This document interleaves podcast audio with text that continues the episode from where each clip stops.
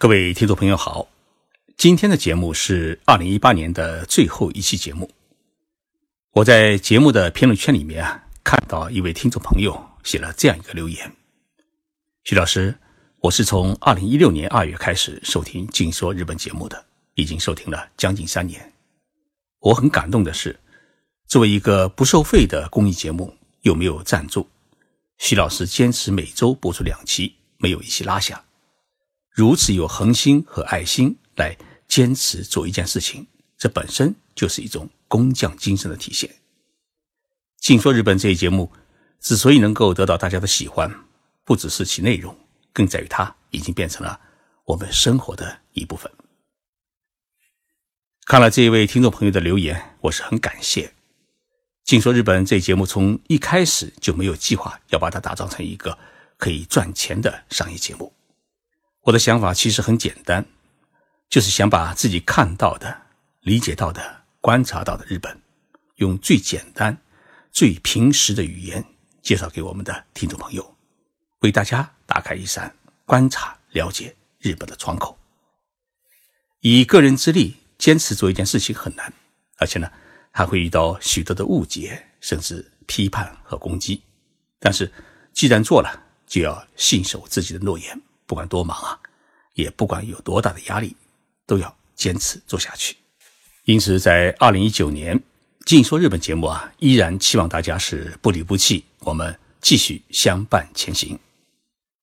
二零一八年的最后一期节目说什么好呢？我想跟大家来聊一聊日本天皇家的一些事情。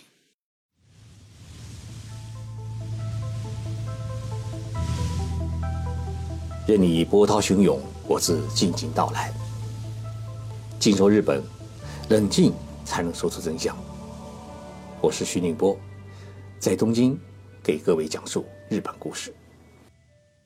昨天也是十二月二十九号，日本天皇的第二位孙女，也是第三代皇室成员中长得最好看的佳子小姐，迎来了二十四岁的生日。昨天上午，她来到皇宫。呃，向天皇和皇后，也就是向爷爷奶奶呢请安。佳子小姐的正式的官方身份叫内亲王，如今是日本国际基督教大学的四年级学生。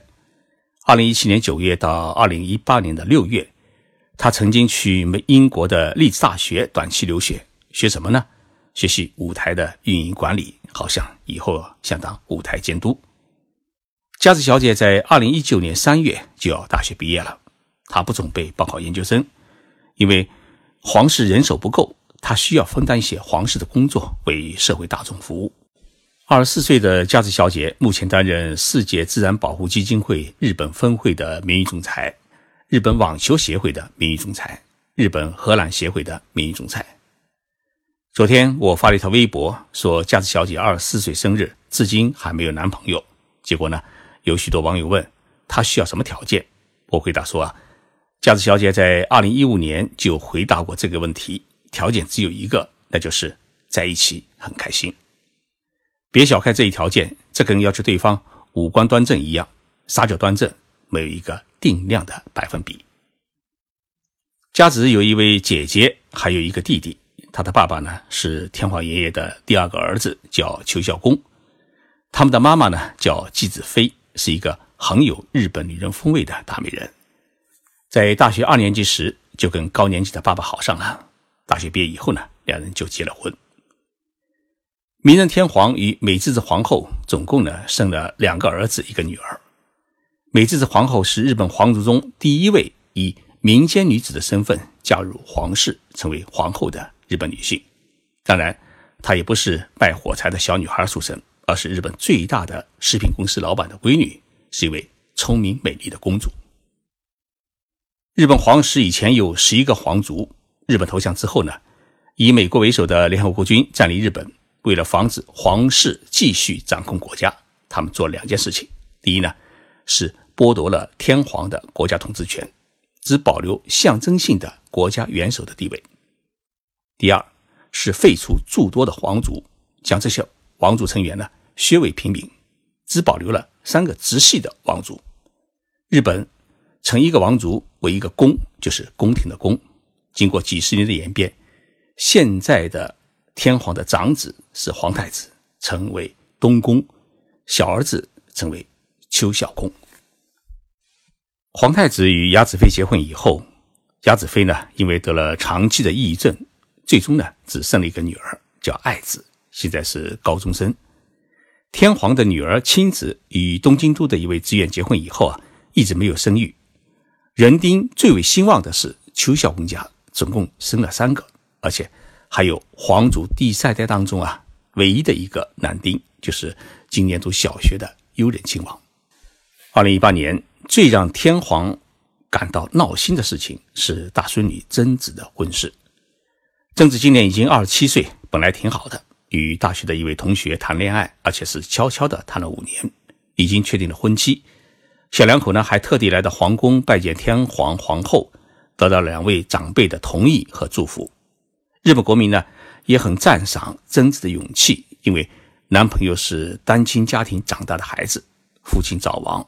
由母亲呢一手拉扯大，母亲呢只是一位蛋糕店里面的营业员，是一个既没有财富又没有社会地位的家庭。男孩子很努力，大学毕业以后呢，在一家律师事务所里面工作，并攻读硕士学位。但是就在这两个孩子啊即将走进婚姻殿堂时啊，突然中途跑出一个人来。这位老头呢向媒体告状说，即将成为乘龙快婿的这位男孩的母亲。前几年在跟他谈恋爱时，花了他四百多万日元不还。这笔钱呢，事实上是用在孩子的学费上。四百多万日元也就二十四万人民币。结果，男孩的母亲一下子就变成了一个没有道德的老赖。社会舆论呢，也风向一转，认为门不当户不对的婚事应该取消。皇室呢，为此无限期的推迟了他们两人的婚事。但是贞子真是一个。非常善良的好姑娘，她坚决不提分手。这件事情呢，就成了即将过去的一年当中啊，天皇家最为头疼的事情。明仁天皇在十二月二十三号刚刚过完八十五岁的生日，毕竟年纪大了，身体也越来越不好。他已经宣布要提前退位，把皇位呢让给皇太子来继承。自从明治时代以来，近两百年的日本的历史当中，没有出现过天皇是。生前退位的事情，现今的日本皇室的法典叫《皇室典范》当中也没有规定天皇可以提前退休。战后制定的日本国宪法规定，天皇虽然没有权利来过问国政，只是一个国家的象征，但是也没有规定其退休的时间表。那么，明仁天皇为什么要选择生前退位呢？明仁天王在二零一六年的记者会里当中，曾说出了自己希望生前退位的主要原因。第一个呢，是因为自己的高龄和健康的问题。他说自己已经呢动过两次的外科手术，体力呢也明显感觉到比较衰减，因此对于要继续承担起作为一个象征天皇的职责，已经显得很困难。第二呢，也考虑到皇室的继承问题。减轻因为天皇的驾崩与新天皇的继位所将要进行的长达一年的相关的仪式与活动的负担，觉得有必要改革皇室的相关制度，让日本的天皇制和现代社会相吻合，更能适应新时代的要求。其实天皇讲的两个理由啊，他没有把一个最终也是最为担忧的一件事情讲出来，也就是说，应该立谁？为皇太子。一九八九年，昭和天皇驾崩，当时作为皇太子的明仁继承了王位。王太子成为天皇之后呢，他必须要选定一个人作为新的王太子。所以，在明仁成为天皇之后呢，他就下诏书立自己的大儿子德仁亲王为王太子，这样就确定了一个接班的程序。问题是。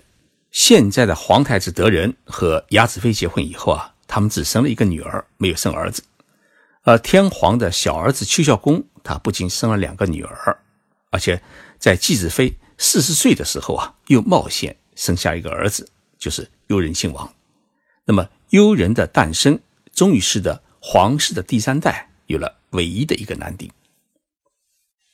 生了个儿子的邱孝公，在多个场合对于哥哥嫂子的言行呢颇有微词。于是呢，日本的社会当中啊，就传出了兄弟两人不和的传言。根据以往的惯例，皇太子成为天皇以后啊，一般总是列自己的孩子为皇太子。在悠仁亲王没有出生前，爱子成为日本未来女王的呼声还是比较高的。日本政府甚至考虑呢，要修改皇室的典范。来参照英国的做法，允许女性来继承王位。但是，悠仁亲王出生以后，爱子呢开始遭遇了冷遇。所以，德仁王太子在自己成为天皇之后，要废弃自己的女儿，要立侄子作为皇太子，心理上面呢，这个坎啊是很难跨越过去。尤其是亚子妃，可能病情啊又会加重。所以，如果立悠仁为皇太子，爱子出嫁以后呢？就成为平民的话呢，皇太子现在的东宫就作为皇室的一个公家将会消失。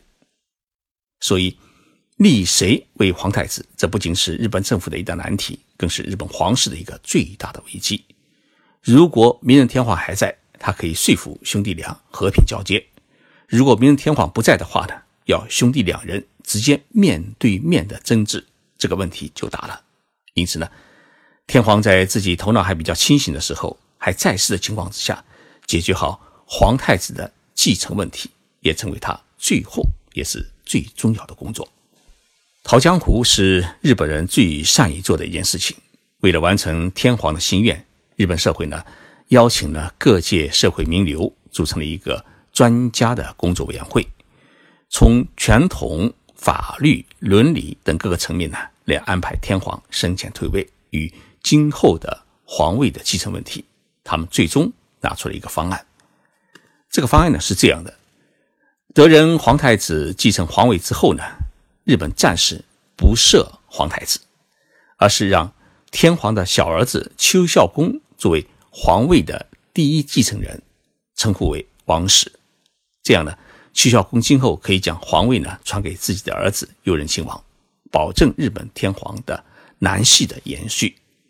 而明仁天皇退位以后呢，尊称为上王，皇后呢尊称为上王后。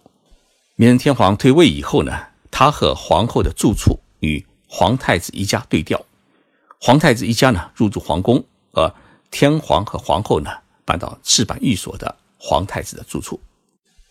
对于明仁天皇来说，终于在有生之年看到了皇位的和平交接，但是让他感到万分遗憾的是，未能在在位时。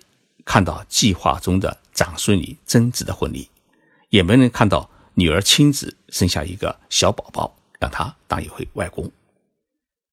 距离退位只剩下最后四个月的时间，随着退位时间的临近，最后一次的仪式在明仁天皇的心中啊是越来越显得强烈。